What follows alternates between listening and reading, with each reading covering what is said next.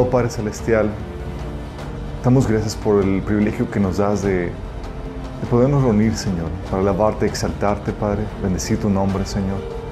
Y ahora, Señor, queremos alabarte disponiendo nuestro corazón para escuchar y atender tu palabra, Padre. Pero, Señor, que tú me ayudes, Señor, a hablarle con claridad, Señor.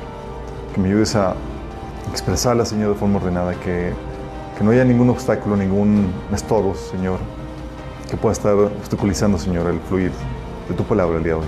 Bendice a los que nos están sintonizando y a los que vienen en camino, Padre. En nombre de Jesús. Amén. Estamos viendo la serie de, de El Reino de Dios y hemos, creo que en estas últimas, son tres, seis sesiones, como que ya nos quedó más claro de- de- del mensaje del reino de Dios desde Génesis hasta la venida del Señor, hasta el final, todo el desenlace final. Vimos toda la trama del reino, ¿sí? Comenzamos platicando de los orígenes del reino, cómo comenzó, cuál fue la idea original, qué es lo que ellos tenían en mente con respecto a eso, cómo Dios gobernaba sobre todo a través del ser humano eh, en un estado de perfección. ¿sí? Dios le había dado al ser humano el dominio en la tierra y el reino de Dios era el dominio o el, el mover del Espíritu Santo, el gobierno del Espíritu Santo en el hombre y a través del hombre sobre toda su creación en un estado de perfección. Habíamos comentado eso. Sí, no había muerte, no había enfermedad, todo estaba en armonía y Dios se paseaba en el jardín con el hombre. Estaba la presencia de Dios mismo ahí presente. Luego platicamos el, de, eh, por qué, cómo sucedió la caída del reino, cómo partimos al reino. Sí. Y cómo en medio de esa situación donde eh, el enemigo tomó control del, del dominio de, de- de- de este mundo y nos volvimos nosotros sus esclavos, Dios no nos dejó en un estado de desesperanza, sino que nos dio una promesa, una promesa de que el reino volvería. Platicamos de esa promesa, luego platicamos del cumplimiento parcial de esa promesa, que el reino de Dios se había acercado. ¿sí? Y luego vimos el, el regreso ya definitivo del reino, esos tiempos de, de, de, encontronazo, lo que habíamos comentado que se llamaba el, Día del Señor, ¿se acuerdan? Que va a estar así de película. Y la vez pasada platicamos las glorias del reino. Y espero que se hayan quedado con una idea más clara de las glorias y lo que el Señor ha pre- preparado para nosotros los que le amamos. La tremenda herencia que Dios tiene para con nosotros. Y este mensaje del reino, chicos, era lo que se difundía y era, la temática en toda la iglesia primitiva desde los tiempos de Jesús. Todo iba muy bien así, al inicio. La concepción y el entendimiento del reino era el correcto, se hablaba, se predicaba. De hecho, si ves los evangelios vas a encontrarte que Jesús se le pasaba hablando del reino. Fue el tema de predicación antes de su muerte. La Biblia dice que, que, es el- que Mateo 9:35 dice, Jesús recorría todos los pueblos y aldeas enseñando en las sinagogas y anunciando las buenas nuevas del reino. Era su mensaje, ¿sí? De hecho, las parábolas, Jesús cuando contaba parábolas era para tratar de ayudarte a entender cómo es el reino de Dios. Él decía, ¿a qué éramos semejante al reino de Dios? ¿O con qué parábola le compararemos? Empezaba a sacar sus parábolas que era para ayudar a la gente a comprender el reino de Dios. ¿Sí? De hecho, consuma la redención, resucita, y ¿saben de qué se la pasaba hablando una vez resucitando? Del reino de Dios. Dice en Hechos 1.3 que durante 40 días se les apareció y les habló acerca del reino de Dios. Qué heavy, ¿no? De ser el tema más abundante, más eh, enseñado y predicado por Jesús, llegó a ser el tema más ignorado por la iglesia. Qué grueso. Los discípulos, de hecho, entendían también al reino que lo, esperaban con ansia. ¿Se acuerdan cuando eh, estaban ansiosos por saber cuándo iba a, suceder, cuándo iba a venir el reino? Sí, en Hechos 1.6 le dice que mientras los apóstoles estaban con Jesús, le preguntaron con insistencia, Señor, ¿ha llegado el tiempo que liberes a Israel y restaures nuestro reino? O sea, entendían qué onda con eso, porque se les había prometido. Acuérdate que Jesús les había dicho, les aseguro que cuando el mundo se renueve y el Hijo del Hombre se siente sobre su trono glorioso, ustedes que han sido mis seguidores también se sentarán en 12 tronos, 12 tronos para juzgar a las 12 tribus de Israel. Pues estás hablando de, les había prometido el reino. Sí, y estaban con saber, ya, ya nos toca, Señor, ya queremos gobernar, ¿sí? ya queremos reinar contigo. Eh, obviamente no era, el, tiempo para, para su cumplimiento y el reino, como quiera, continuó siendo el tema de predicación de los discípulos.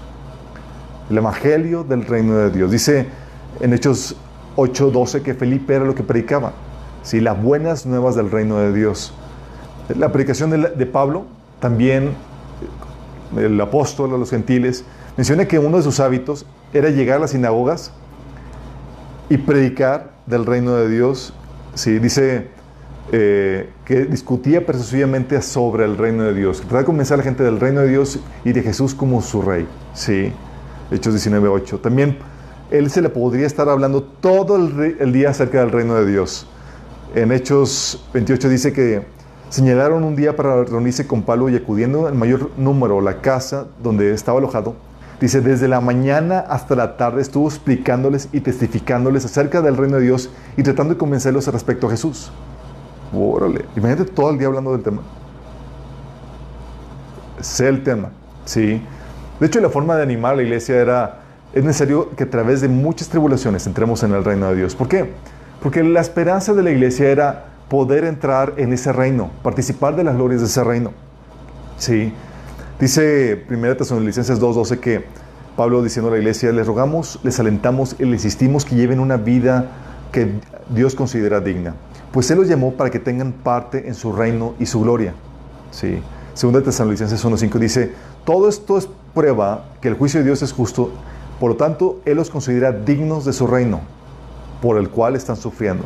O sea, el sufrimiento de la iglesia, eso era tenían siempre en mente las glorias del reino que estaba por venir, por, manifestarse. De hecho, Hebreos 12, 28 dice, ya que estamos recibiendo un reino inconmovible, seamos agradecidos y eh, agrademos a Dios adorando con santo temor y reverencia. O sea, era tal el privilegio de poder recibir o formar parte de ese reino que el autor de Hebreos dice, denle gracias a Dios, alábenle, ¿sí? Uh, ¿Por qué?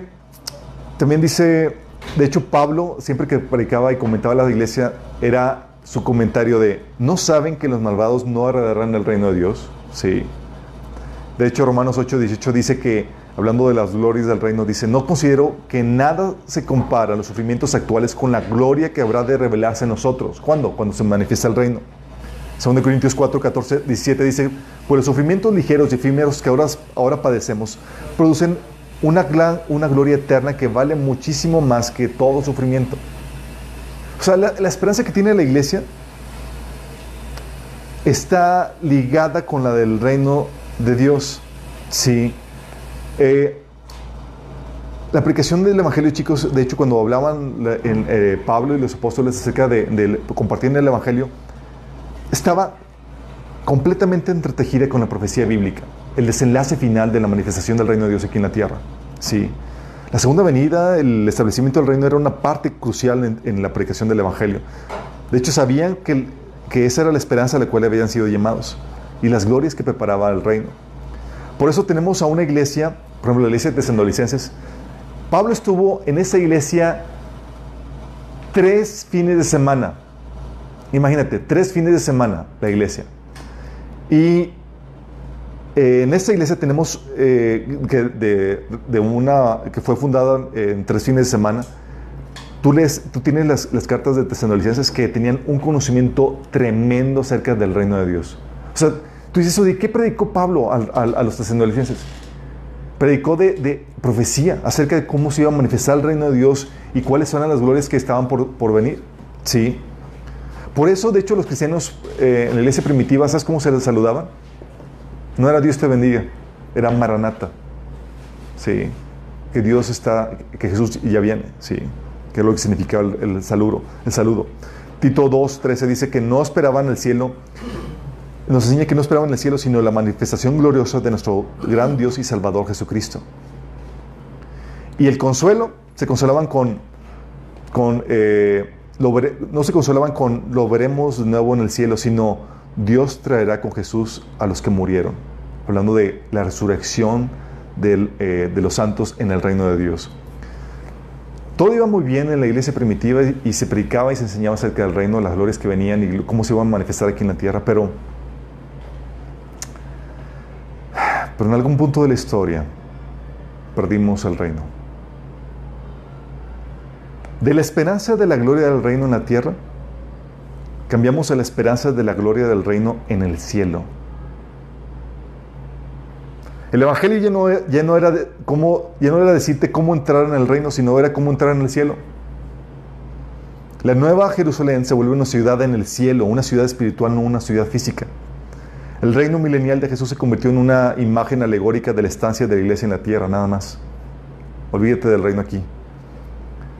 Del mensaje de, del reino viene a la tierra, pasó a nos vamos al cielo. Pasamos de un mensaje de conquista a un mensaje de escape. Pasamos de predicar que el reino de Dios viene a tomar posesión de los reinos de la tierra a predicar que nos vamos al cielo para quedarnos allá por la eternidad. Hicimos del cielo nuestro hogar y de esta tierra solo una parada en el recorrido. Pero al mismo tiempo, nuestra vida terrenal se volvió en, lo único tangible, en lo único real, y el cielo en algo completamente etéreo. ¿sí? ¿Vamos entendiendo? De hecho, eh, también pasó el mensaje de, vamos a reinar en la tierra. ¿Saben a qué pasó? A vamos a cantar en el cielo. Pasamos de una esperanza de la gloria reinando en la tierra como sus amos y señores a la esperanza de formar parte de un eterno coro celestial con arpas de oro cantando a Dios sin parar. Si han escuchado en los comentarios en algunas iglesias y pastores que dicen, alaba al Señor, que esto es lo que vamos a estar haciendo toda la eternidad. Sí, dices, o sea, así es el poco entendimiento y así llegamos a, a distorsionar el mensaje del reino. ¿Sí? Entonces pensamos a, predicar que nos vamos, que vamos a formar parte del coro celestial cantando a Dios sin parar. Y las gloriosas riquezas de la herencia que se nos prometió en Cristo se sumaron. O tú le dices a la gente, la, gente Señor, tiene gloriosas, gloriosas promesas para ti y, una gloriosa herencia y, cuando estemos con el Señor va a ser todo maravilloso. ¿Y qué vamos a hacer? Vamos a cantar al Señor para siempre, imagínate.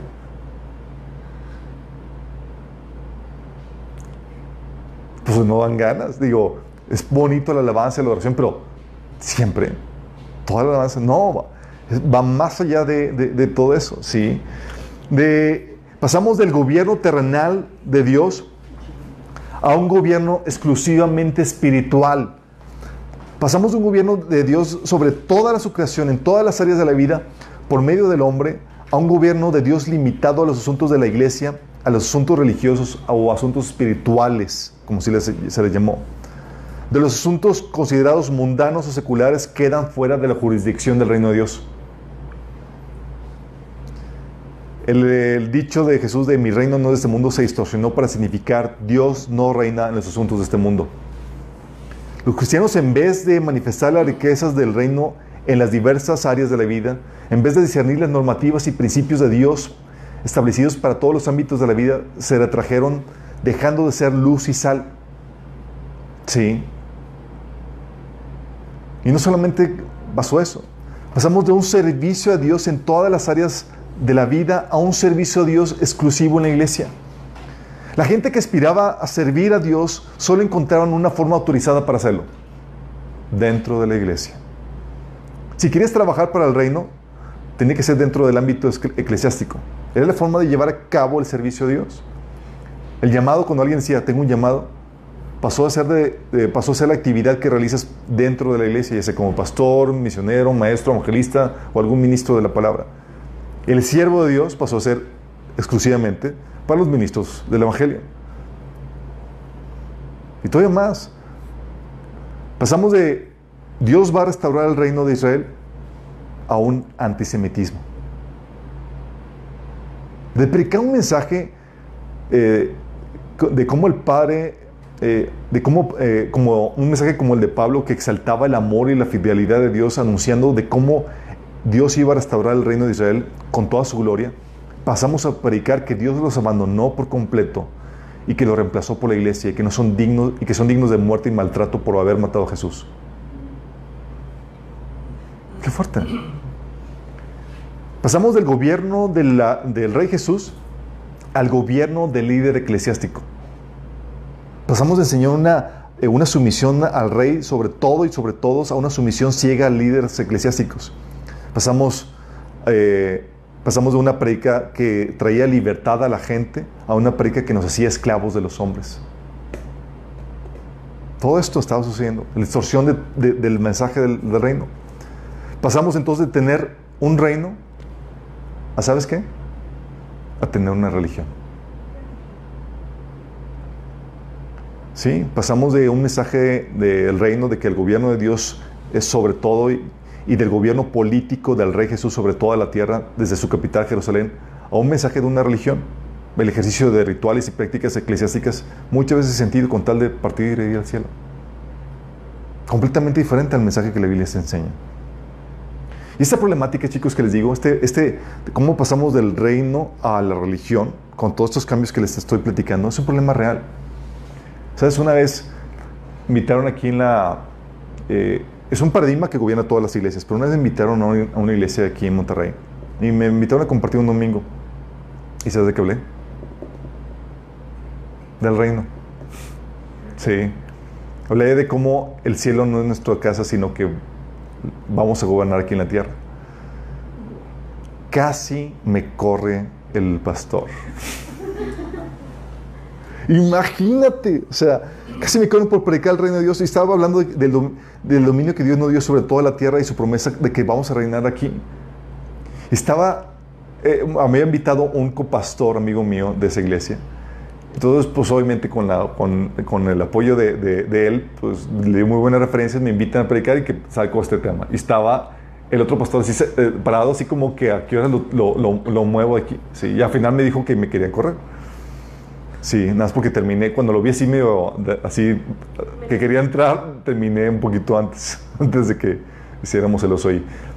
Pero ¿por qué? Él estaba con la idea de que estaba predicando un mensaje de los testigos de Jehová. Sí, los testigos de Jehová hablan mucho acerca del reino.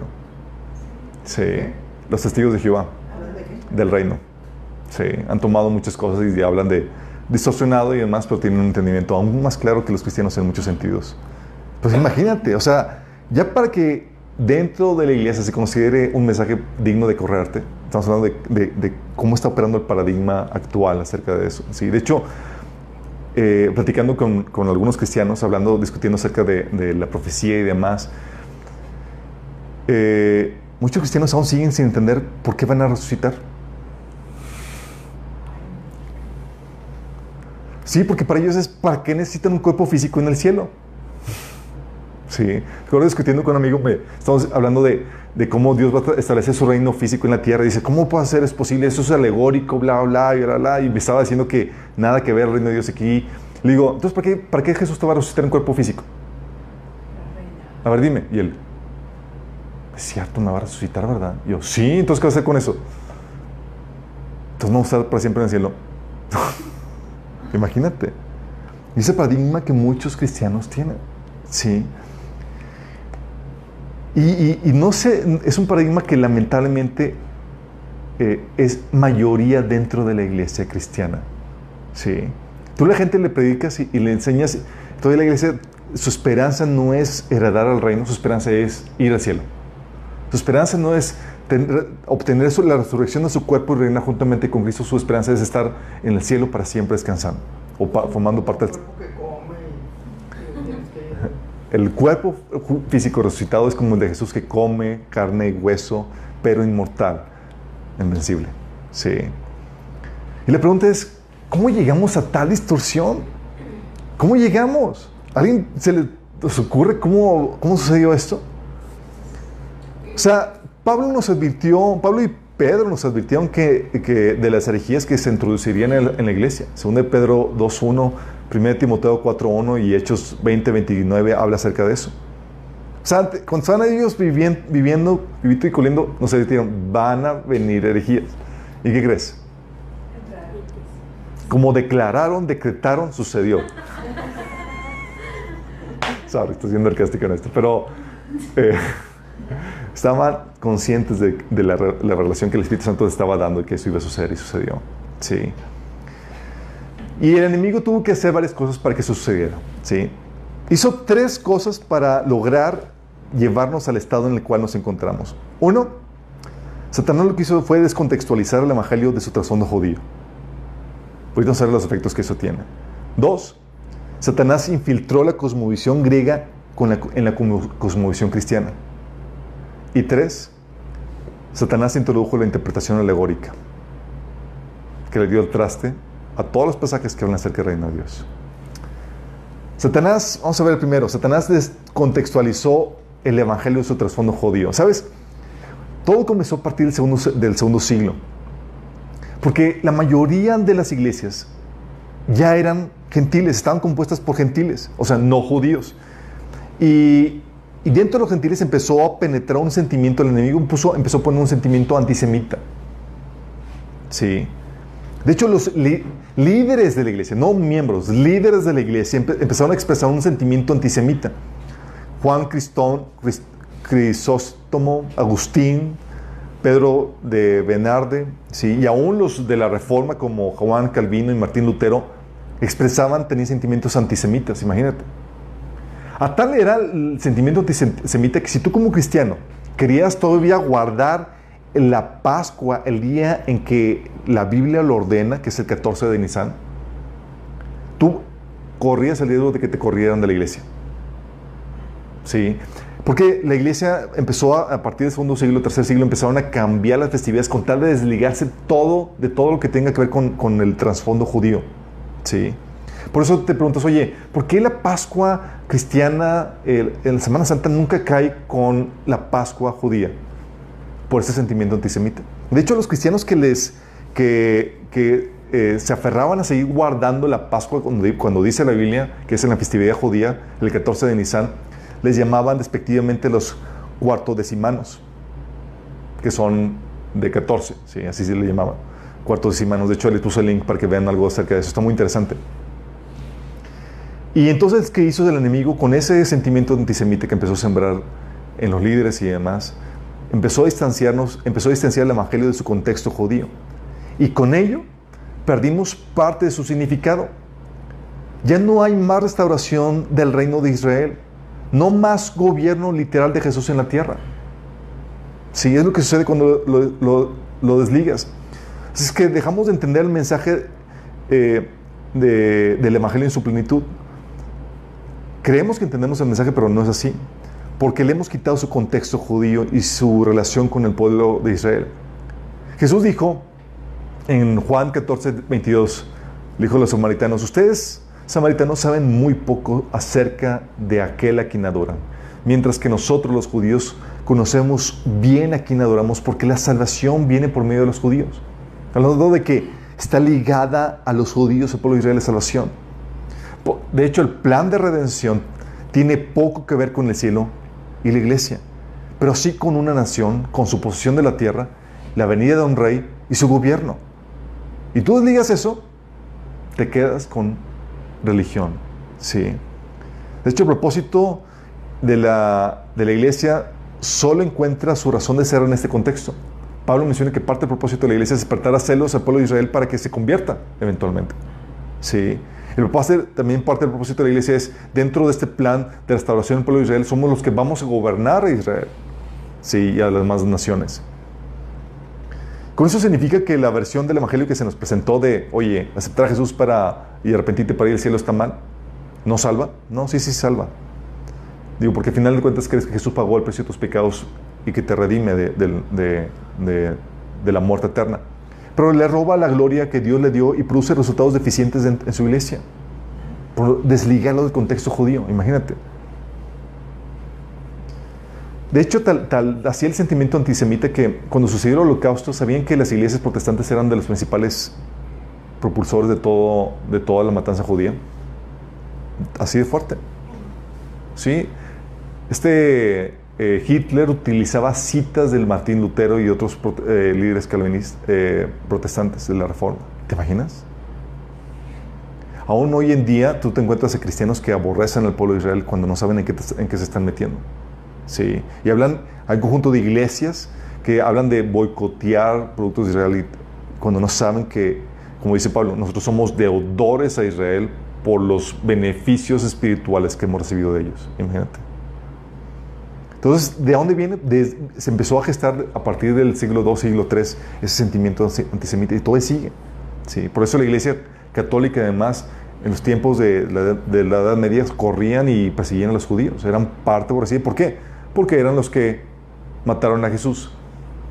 Pero ¿sabes quién fue el realmente el que mató a Jesús? Dios. Dice que Dios lo ofreció como sacrificio por el pecado. Y murió por causa de nuestros pecados.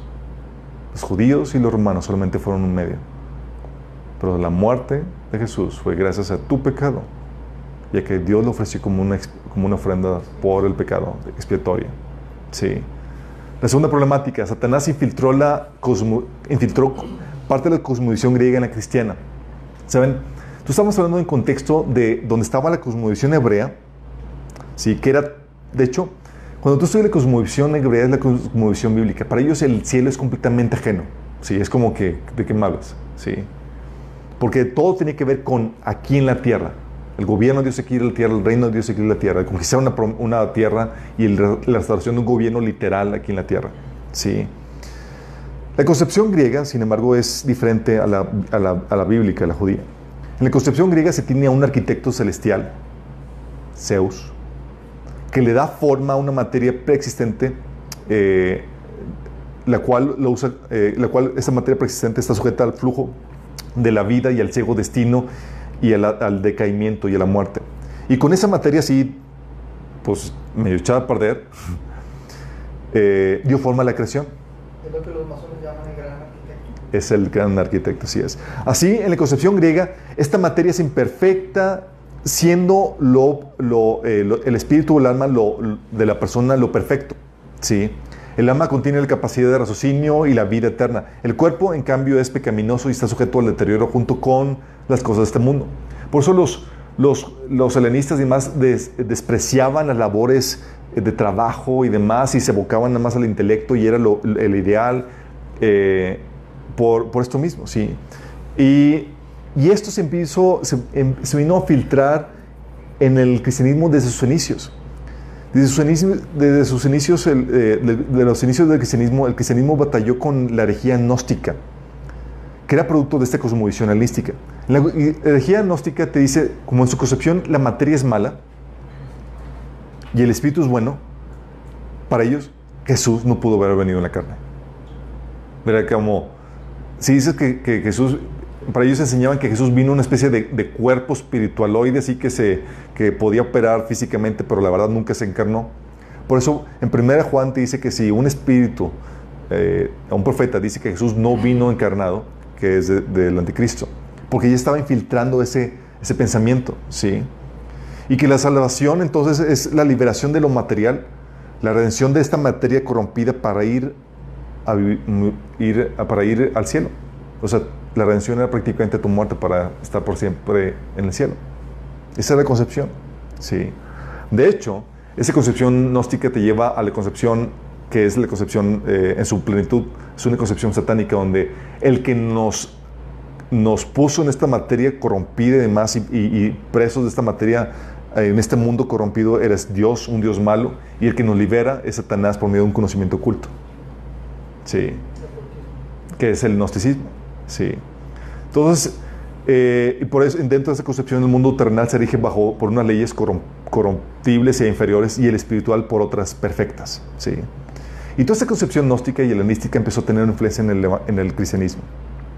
¿Cómo se puede ver la influencia? Tú puedes ver el ascetismo cristiano o lo que se conoce toda la ola de monjes que surgieron. Esos monjes, ¿sabes cuál era su estilo de vida o por, cuál era lo que ellos aspiraban? Ellos querían renunciar al mundo material a fin de seguir una vida de ascetismo, o sea, negación material y contemplación, alejados de cualquier participación en la tierra. ¿Sí?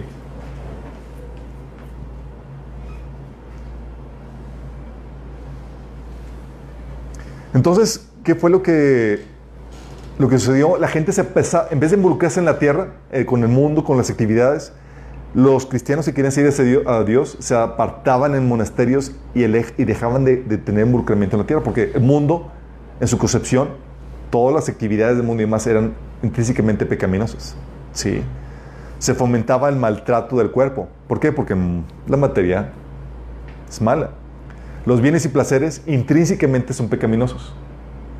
El sexo, pecaminoso. De hecho, el pecado original se decía que era Adán y Eva, pues también tenían sus, sus cosillas ahí.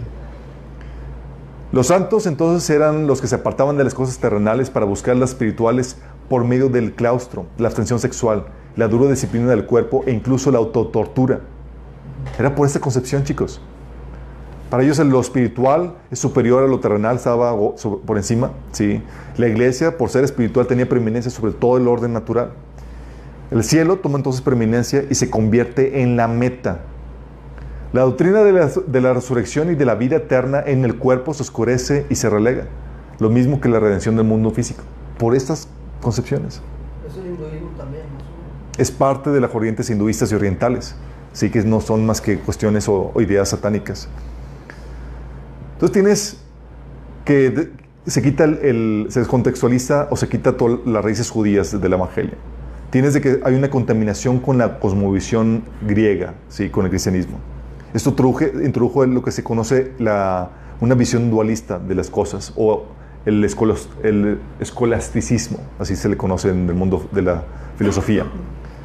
Y para darle material a esto, Satanás introdujo la interpretación alegórica. La interpretación alegórica es cuando ves el texto de la Biblia y dices, no, esto no es lo que significa, esto es una representación simbólica de algo más que no es. ¿sí? Y la interpretación alegórica obedecía a varios, a varios puntos. Uno porque era políticamente correcto en el contexto histórico en el cual estaba, y otro porque encajaba, hacían que encajara las escrituras a la fuerza en la concepción helenística de, que, se estaba, se estaba gestando en ese tiempo. Uno de los primeros eh, eh, proponentes o eh, maestros que proponían la interpretación alegórica fue Orígenes, desde el siglo II, imagínense. Le siguió este Ticonio, sí, que era amilenialista. Cuando la Biblia hablaba, por ejemplo, del gobierno de Jesús por mil años, era nada simbólico. ¿sí? Pero el que, el, que puso, sí, el, asentó la, la interpretación alegórica fue Agustín. ¿Se acuerdan de San Agustín? Sí, fue en el tercer siglo, en el cuarto siglo. Él consolidó la postura milenista con el libro de la ciudad de Dios. Y esa postura donde el gobierno de Jesús es un gobierno simbólico, no literal, realmente no va a gobernar, es algo que realmente es alegórico. Y eso es el alegórico del gobierno de la iglesia en la tierra, no se refiere a un gobierno literal, político, porque no, ¿cómo va a tener injerencia Jesús en los gobiernos de este mundo? No, eso es pecaminoso. De ahí se, se, hizo, se consolidó para que fuera la postura eh, de la eh, eh, teológica de la Iglesia Católica. ¿sí?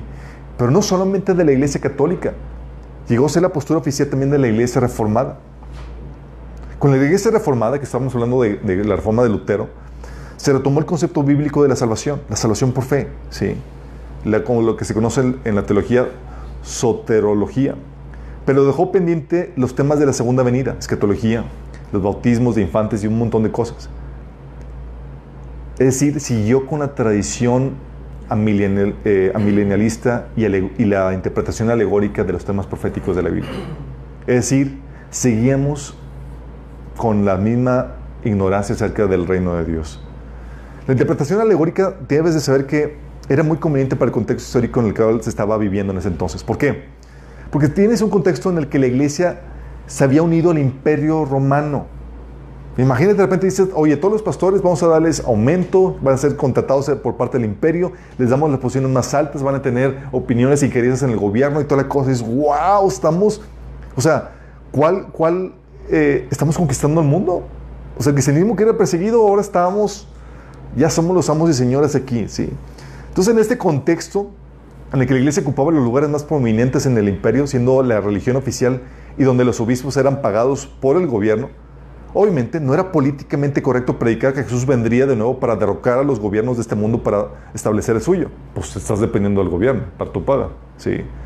Entonces no era políticamente correcto y era la interpretación alegórica tenía que ser así para que encajara en ese contexto histórico en el que se estaba viviendo. Imagínate que estás ahí el, emperador llega a, escuchar tu servicio, tu predicación, y se te ocurre predicar acerca del regreso del reino de Dios, donde va a establecer y va a derrocar a los gobiernos de este mundo. Nada que ver, ¿sí? Entonces el gobierno y la ciudad de Dios se convirtió en el gobierno de la institución eclesiástica, ¿sí? La doctrina de la, de y de la vida eterna, como hemos comentado, se oscureció y se relega a segundo plano igual que la redención de este mundo físico. Y el gobierno de Cristo en la tierra se alegoriza. Pasajes malinterpretados, entonces, eh, los pasajes empiezan a malinterpretar por no entender el concepto del, de- del mundo o de la carne. Cuando la Biblia habla de que eh, la carne, eh, ya saben que la carne en la, en la versión Reina Valera se refiere a los deseos pecaminosos. Pero como habla de la carne o habla del mundo, lo interpretaron como todo lo físico, todo lo material es malo, ¿sí? bajo la perspectiva de la cosmovisión helenística o griega. Como consecuencia, el, trabajo realizado por Satanás sigue afectando toda la vida de muchos pastores y cristianos, chicos. Este- estos tres puntos, descontext- descontextualización del, eh, trasfondo judío, la helenización del cristianismo y la alegorización de las escrituras, nos dio en el traste en la iglesia. Así, mal plan. El enemigo hizo, se sacó un gol con eso. ¿Por qué? Esto sigue afectando la vida de muchos pastores y cristianos y eso trae desórdenes dentro del reino de Dios, trae la manifestación del reino de las tinieblas. Todavía persiste el paradigma de lo secular versus lo religioso, que es parte de, ese paradigma, lo espiritual versus lo mundano. Se acuñó el, tema, el, concepto de autoridad espiritual, cobertura espiritual, el gobierno monopólico de la iglesia sobre los asuntos espirituales eh, de los congregantes, el abandono del mundo, el mensaje del cielo y no del reino, etc. Sí. Y así duramos, chicos, durante gran parte del medievo. ¿Y hasta cuándo creen? Hasta hoy. Hasta hoy todavía tenemos estragos. Pero como cualquier cosa, cualquier revelación que el Señor trae, empieza, tarda años en, en- en- en digerirse, en manifestarse y demás. No es sino, hasta- sino con la tradición ref- reformada calvinista de los Países Bajos, es decir, de Holanda, que empieza un redescubrimiento del reino. Sí. Comenzó con la reforma. Si la reforma empieza a traer efectos y una influencia de la iglesia, de, los cristianos en los diversos ámbitos de la vida, pero como, así como que sin querer queriendo. sí, no es porque somos cristianos y queremos vivir nuestra vida cristiana donde, donde sea. Pero estos, estos reformados calvinistas de los países holandeses, de, los Países Bajos, eh, fueron los primeros en, darle un ataque frontal al dualismo, por ejemplo, que se presentó que el cristianismo empezó a que aceptó de, de la cosmovisión eh, griega, sí. Ellos se dieron cuenta que esa cosmovisión estaba contaminada porque no era escritural, no era bíblica. O sea, no hay tal cosa como dualismo donde lo espiritual y lo físico. Ellos fueron los primeros que se dieron cuenta. Y descubrieron en las escrituras que el reino de Dios no está limitado a los asuntos eclesiásticos, sino que gobierna sobre todo. Imagínate el descubrimiento. Estaban. "Oh". Y eso suce- sucedió en los 1800. Sí, hasta 1800, chicos. Comenzó con Guillermo eh, Groen van Prinsterer, Abraham Kuyper. Abraham Kuyper, por ejemplo, fue el, que acuñó el concepto de la soberanía de las esferas, donde dice que la iglesia no está encima como ente espiritual y el mundo eh, gobernando sobre los asuntos del mundo, eh, eh, arriba del gobierno que gobierna sobre, los asuntos del mundo, sino que él acuñó que es que cada esfera soberana por sí misma gobierna sobre, diferentes áreas y es igual de espiritual una que otra. El tipo tiene una revelación, entendimiento del reino, así de wow, sí. Abraham Kuyper, eh, de hecho, se convirtió, eh, fue uno de los que dirigió el, avivamiento cristiano en Holanda, al punto de incluso convertirse en primer ministro, imagínense. Fue.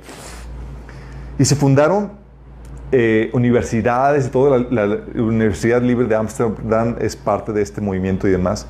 Luego vino a Hermann Doyever, que es un filósofo que era así picudísimo en cuestión de, de- así desenmascaró las herejías y las, y las doctrinas del, del enemigo.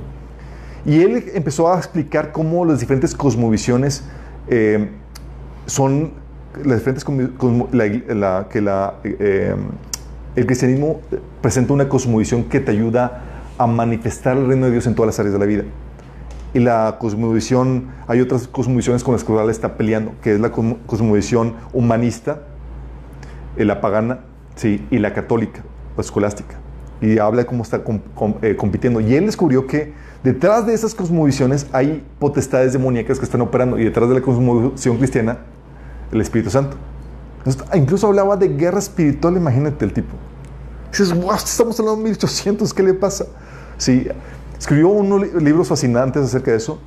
Hermann Doyever, por ejemplo, él empezó a hablar de, empezó, con ese entendimiento empezó a desarrollar política y academia basados en la escritura, con la cosmovisión cristiana, cómo se debe de llevar a cabo esto. Alberto eh, Walters, en, este siglo, eh, eh, publicó un libro que se llama Creación Recobrada. Estos libros, chicos, están en nuestra página de Minas, ¿eh? los pueden leer, están gratuitos. ¿sí? En la parte de abajo viene libros y escritos en PDF, allá vienen. Ray Kloster es otro autor que publicó el libro de El mito de, la neutralidad del el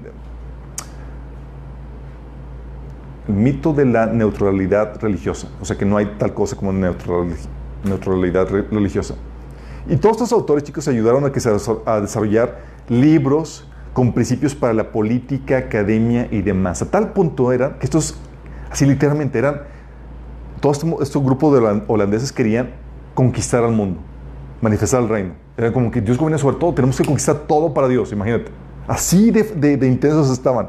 Al punto de que ellos, cuando sucedió la Segunda Guerra, muchos migraron a Canadá y eran familias así chiquitas, muy pobres, y en su pobreza, pero en su ámbito por manifestar el reino de Dios, ¿sabes qué hicieron? En su pobreza, sí, daban sus bienes y demás para fundar universidades, escuelas, sindicatos, eh, negocios. eh, así de, no inventes, esos tipos hicieron maravillas.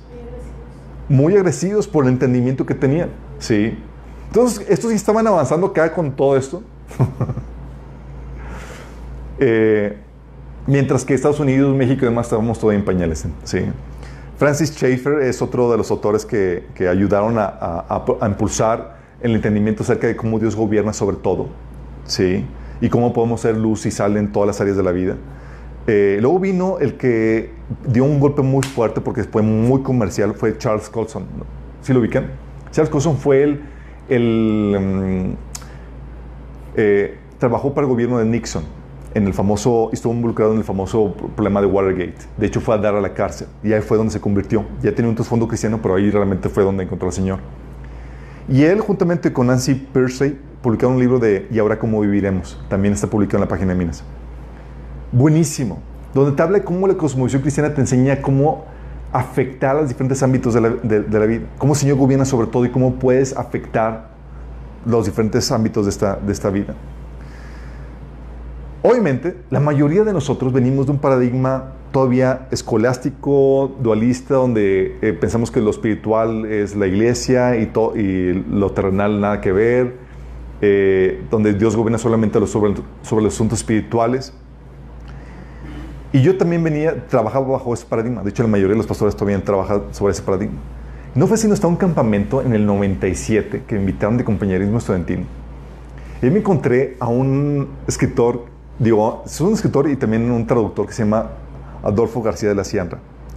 Y dio, estaba tradu- traduciendo el libro de Germán Doyever, que se llama el libro Raíces de la Cultura Occidental, y, y dio un taller ahí. Y éramos puros estudiantes de universidad y prepa. Salimos tan choqueados. Si tú recuerdas de, esos puntos así cruciales en tu vida, dices, ¿qué momentos conocí al Señor? Bueno, y ese fue otro. Sí, estaba así en shock. Porque estábamos tratando de asimilar todo lo que estábamos viendo y cómo habíamos sido engañados por el enemigo.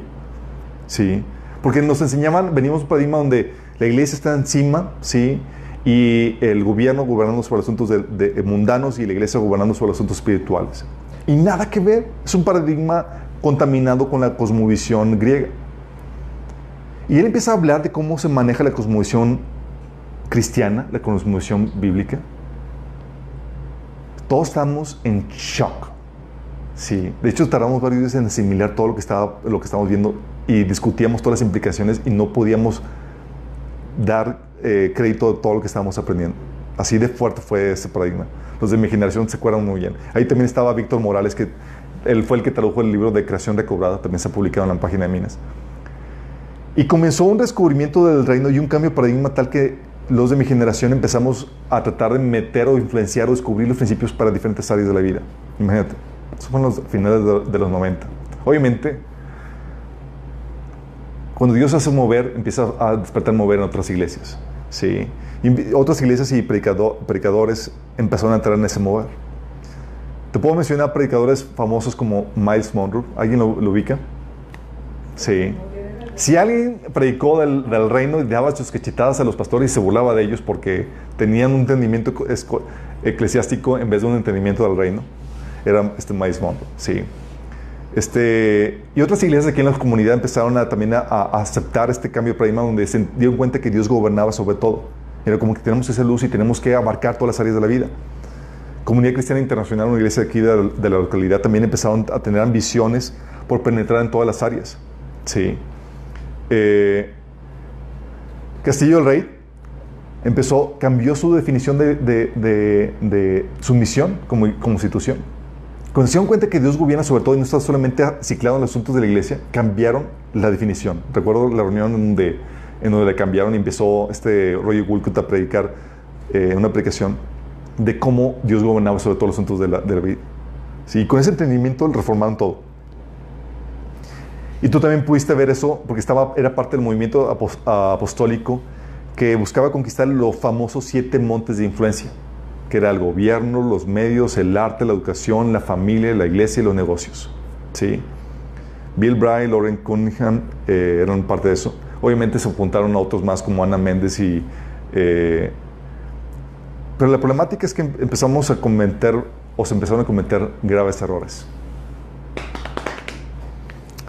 Ese que con, con, con ese descubrimiento, eh, aunque habíamos descubierto el reino, lo malentendimos. Y es así, cual, la emoción cual niños con juguete nuevo estábamos así como, wow, queremos hacer y hacer. Sí, hay que hacer, conquistar los negocios, conquistar la política y toda la cosa. Y éramos así como que nos estamos estrenando con juguete nuevo. Estamos, wow, Dios reina y podemos establecer su reino en toda la tierra. Y pues a Tupí les ha dicho. Y nos avanzamos, nos abalanzamos como locos y cometimos un sinfín de errores. Predicadores, iglesias y demás. De ahí la denigrada y malentendida teología del reino o teología del dominio, que ha sido muy criticada. ¿Por qué? Se cometieron varios errores. Te voy a mencionar cuatro errores. Primer error. Cuando entendimos que el reino de Dios abarcaba todas las áreas de la vida, ¿sabes qué se entendió con nuestro, entendimiento equivocado? Se entendió que no que Dios gobernaba sobre todas las áreas de la vida, sino que la iglesia, la institución eclesiástica, gobernaba sobre todas las áreas de la vida. Y eso es wrong. Sí. O sea, la institución eclesiástica estaba queriendo extender sus brazos como pulpo en todas las áreas de la vida. La institución eclesiástica gobernando sobre todo lo demás. Sí. De hecho, recuerdo el caso de, de una iglesia, no voy a delatar nombres, pero estaba platicando con el, con el pastor y me está diciendo, oye, ¿cuál es tu interés? Y demás, y le comenté que me interesaba mucho la política, de hecho estaba estudiando estudios internacionales. Y él empieza a platicarle el caso donde eh, estaban eh, armando eh, un partido cristiano que se llamaba PES. Ahorita es el, país, el partido de... Fue nominado. Deshizo. Ok. El partido PES eh, estaban, era un partido cristiano que estaban tratando de fundar y lo que hicieron los fundadores del partido es que pusieron a los pies de este pastor apóstol el, partido para que él fuera el líder de ese, partido. Cuando me hice eso y, estaba, y con entendimiento de cómo se maneja la autoridad, yo estaba, oh no, sí, porque estamos, es querer volver a la época medieval donde la iglesia quería extender sus, su gobierno sobre todo. Y así no es como funciona, ¿sí? Entonces el, el, entendimiento de que Dios gobierna sobre todo se entendió como la iglesia gobierna sobre todo. Y es wrong, ¿sí? Eh, si, no, si tú tienes el paradigma griego, escolástico, dualista, vas a llegar a esta conclusión. Te va a llevar a ambiciones similares a, que, los que la iglesia católica tenía en el medievo, quien quería ejercer dominio sobre todas las áreas de la vida. Este error viene por no entender el tema de la autoridad. Por eso damos en Minas un taller a profundidad acerca del tema de la autoridad. Si no entiendes el tema de autoridad, vas a caer en esto. Segundo error. Vimos que Dios, quería, que Dios gobernaba sobre todo y que pensamos, queremos conquistar el, reino, el mundo para, Dios, para Cristo. Y nos abalazamos y estamos... Es, es, cometimos el mismo error que ya se había cometido durante la Revolución Industrial. Mil, la Revolución Industrial fue en 1800, 1700, por ahí. Vimos que era el mismo error, ¿sí? En, porque, no sé si sepan, pero con la Revolución Industrial, eh, al avance de la tecnología hubo prosperidad, se, se estaba extendiendo el evangelio, hubo muchas misiones y demás, y se creía de que íbamos a conquistar el mundo íbamos a establecer la iglesia cristiana, eh, íbamos a cristianizar toda la tierra, iba a haber un tiempo de paz y de prosperidad mundial y toda la cosa. Y luego vino la Primera Guerra Mundial, la Segunda Guerra Mundial y fue como, ah, pues no, siempre no. Pero al parecer volvimos a caer en la misma eh, error. Se acaba el, el, el, la Guerra Fría, cuando se cae el muro de Berlín, y nosotros estamos adquiriendo ese entendimiento del reino. Y, empezá, y el avivamiento de los, 90, de los 90 y demás, y no, sí, vamos a conquistar el mundo, y empezamos que íbamos a hacer y deshacer. ¿sí? Luego más cuando Ana Méndez nos llevaba a hacer guerras contra los principados y potestades de las naciones y, y podíamos destruirlos y tenernos, y así, éramos bien machines. ¿sí? Entonces pensamos que íbamos a lograr conquistar el mundo para Cristo y que luego, y también, o sea, y que íbamos a, a, a lograr conseguir, eh, conseguir el gran avivamiento mundial que se nos había prometido por muchos líderes de la iglesia. Sí, porque se nos enseña que va a venir el último movimiento final y toda la cosa antes de que venga Cristo. Sí, y Jesús no va a venir así como a, cortar, a hacer corte listón. 1760, 1840. 1760, 1840, la revolución industrial. Sí. Y este positivismo o triunfalismo nos lleva a dolorosos desencantos. Eso es lo, menos peor que te lleve a los del- así como que pues como que no estamos conquistando mucho. Nos lleva a dolorosos desencantos o te lleva a te expone que abraces el sistema del anticristo. Pues las únicas iglesias que van a conquistar y que van a, van a avanzar son las que se van a suscribir al falso sistema religioso del enemigo. Qué triste, ¿verdad? Es aquí donde este error viene producto por no conocer profecía bíblica. Falta de conocimiento escatológico. Por eso también en Minas damos un taller de escatología para que no caigamos en ese problema. ¿sí? Tercer error. Vimos que podíamos eh, extender y do- influenciar en las diferentes áreas de la vida para, para la gloria de Cristo y creímos que teníamos que ocupar los puestos de liderazgo y alcanzar el éxito en este mundo para, para Cristo. Entonces se volvió prioritario para la iglesia escalar las posiciones de poder e influencia en el mundo, para avanzar, así hacer, hacer avanzar el reino. De este modo, chicos, nos tragamos la, la concepción y definición de éxito que el mundo ofrece. Y volvimos a caer en el engaño de los cristianos del tercer siglo que, que vieron con alegría cuando fueron elevados a las altas esferas de poder cuando se unió con el imperio romano. Sí. Creíamos que tu éxito personal y demás, que el, que el éxito que ofrecía el mundo era avanzar al reino. Por eso es necesario entender cómo, cuál- qué es, cómo Dios define el éxito y cuál es la- el tema de la bendición que, que, eh, dimos un- una serie de tres sesiones de, de la bendición donde aclaramos qué onda con este asunto. Sí, entonces caímos en este error, abrazamos el éxito del mundo como si fuera alcanzar o extender el reino. Y el cuarto error fue pensar que con poner cristianos en el poder lograríamos avanzar el, reino.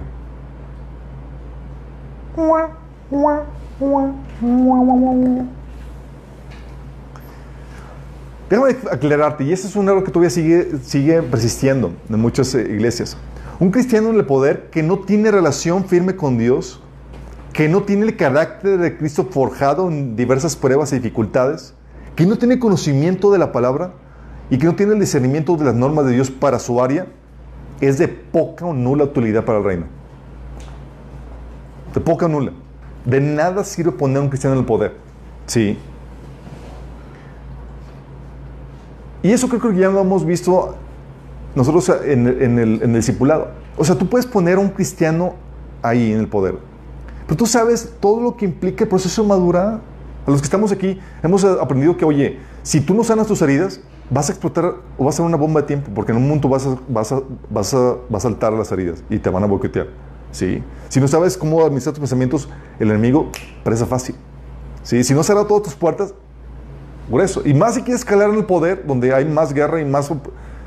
O sea, si no estás súper bien preparado, si no conoces la palabra, si no estás metido con Dios, si no sigues forjado en carácter, si no tienes, si no sabes cómo pelear la guerra espiritual en diferentes ámbitos, mira, presa fácil. Y éramos tan naif, tan inocentes pensando que con que pongamos a un cristiano en la iglesia, en el, en el poder, really, donde hay más opresión, donde hay más tentaciones, donde hay más dificultades y más influencias de demonios y demás, Diría como que, como que, y oramos por un presidente cristiano.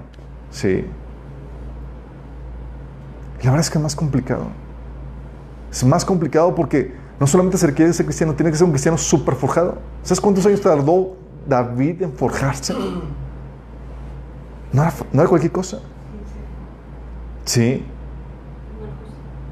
Y hemos, y luego, recuerdo en ese, en ese tiempo, llegaron llegamos a poner algunos cristianos en el poder, como un gobernante en Chiapas, recuerdo que era cristiano, llegó ahí a la iglesia y empezó a hablar de cómo el Señor lo había llamado y tal cosa fue. Y fue el que más estafa hizo en Chiapas.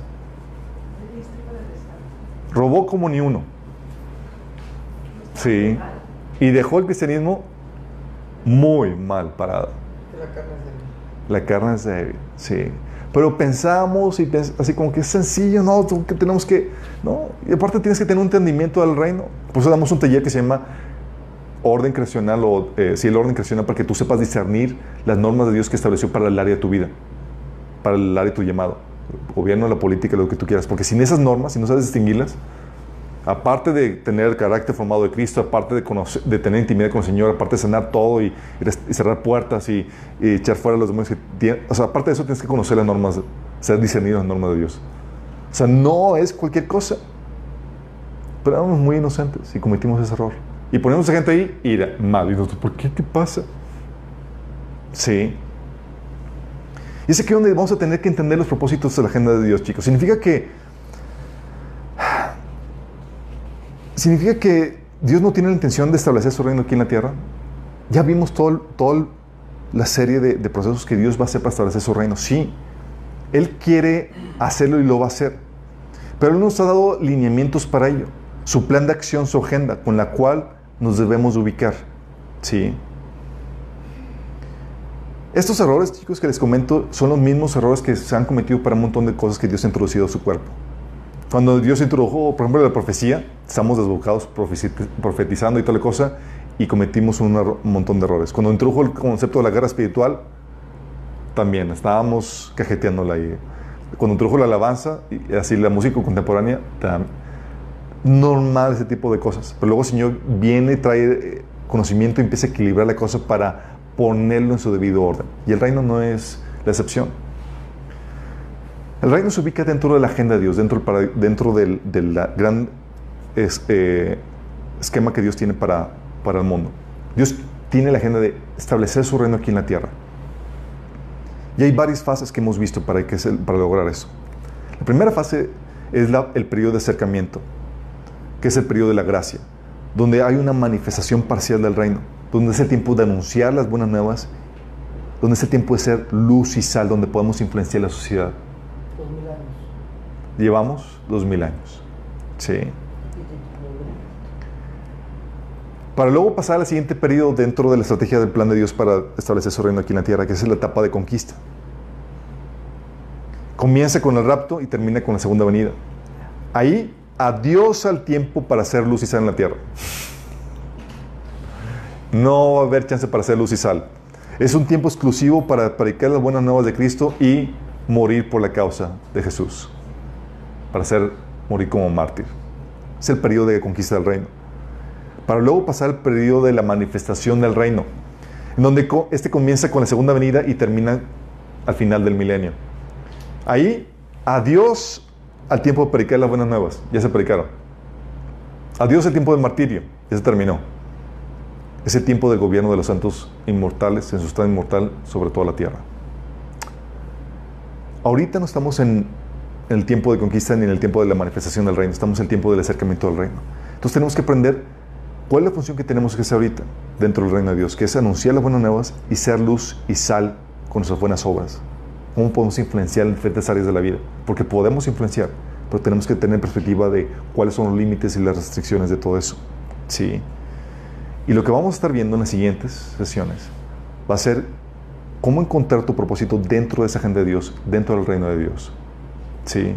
¿Cuál es nuestra función en este tiempo presente cómo podemos cumplir nuestro propósito dentro de este gran esquema? ¿Sí? ¿Cómo se vive la vida dentro en el reino de Dios en este periodo de manifestación parcial y cómo puedes encontrar tu propósito en él? Es lo que vamos a estar viendo. Y para eso tenemos, tenías que tú saber qué onda con todo lo que hablamos en las primeras seis sesiones. porque todo esto encaja dentro de este gran plan que Dios tiene para la humanidad. ¿Sí? No quiero terminar sin antes dar la oportunidad a la gente que nos está sintonizando para que entregues tu vida a Cristo. La Biblia te da una oferta para que tú tengas y tú recibas el perdón de pecados y la vida eterna. ¿Por qué? Porque dice la Biblia que tu pecado, el que has cometido, por más pequeño que sea, te va a producir muerte eterna. Porque estás pecando no contra un ser humano, sino contra Dios mismo, el creador de todo. Y la sentencia tiene que ver, tiene que reflejar la gravedad del, del, delito cometido contra Dios. Y es una muerte eterna separado por, de Dios. Pero Dios te ama y no quiere que parezcas. Entonces, ¿qué hizo Dios? Mandó a alguien más que pagara la condena que tú y yo merecíamos. Que es, mandó Jesús, que es Dios encarnado, y pagó recibió esa condena en carne propia. Y resucitó para darte perdón y vida eterna. Si tú crees que Jesús es Dios encarnado, que murió por ti en la cruz y que resucitó, y estás dispuesto a rendir tu vida a Él, tú puedes recibir la, vida eterna ahorita. Basta con que invoques su nombre. Dice la Biblia que todo aquel que invoque el nombre del Señor será salvo. Entonces, si quieres, cierra tus ojos ahorita te puedo en una oración que te puede llevar a entregarte al Señor. Ahí donde estás, diles, Señor Jesús, hoy te quiero pedir que me perdones por mis pecados. Hoy rindo mi vida a ti, Señor, y te la entrego. Yo creo que moriste por mí en la cruz y que resucitaste para el perdón de mis pecados. Yo te acepto como mi Señor y Salvador. Entra en mí. Dame tu Espíritu Santo. Dame la vida eterna. Y ayúdame a seguirte todos los días de mi vida. Amén. Si tú hiciste esto, se va a manifestar. Si hiciste esto genuinamente, se va a manifestar porque va a ver el deseo y el anhelo de obedecer y de conocer, de conocer a tu Señor y obedecer sus mandamientos. Tienes que empezar a leer la Biblia desde a partir del Nuevo Testamento y empezar a congregarte. Si no sabes dónde congregarte, ¿dónde estás? Y todos los que estamos, chicos, ¿estamos listos para el cambio de velocidad? Vamos a aprender cómo se vive el reino ahora, ¿sí? Evitando caer en los errores que muchos han caído con más entendimiento y con, con la sobriedad que se requiere, dado al, entendimiento que Dios nos ha dado en su palabra. ¿Sí? Amado Padre Celestial, te damos gracias, Señor. Porque tú nos das el conocimiento y la sabiduría que se requiere para poder vivir como a ti te agrada, Señor. Te pedimos, Señor, que en las siguientes sesiones tú nos vayas revelando, Señor, paso por paso, el cómo podemos encontrar nuestro propósito dentro de tu reino, Señor, y cumplirlo, para agradarte, Señor, para que podamos, Señor, ser partícipes de tu obra aquí en la tierra, Señor. Queremos ser fieles, Señor. Queremos presentarnos delante de ti, Señor, habiendo producido mucho fruto para ti. Te lo pedimos, Señor. Ayúdanos en esta cosa,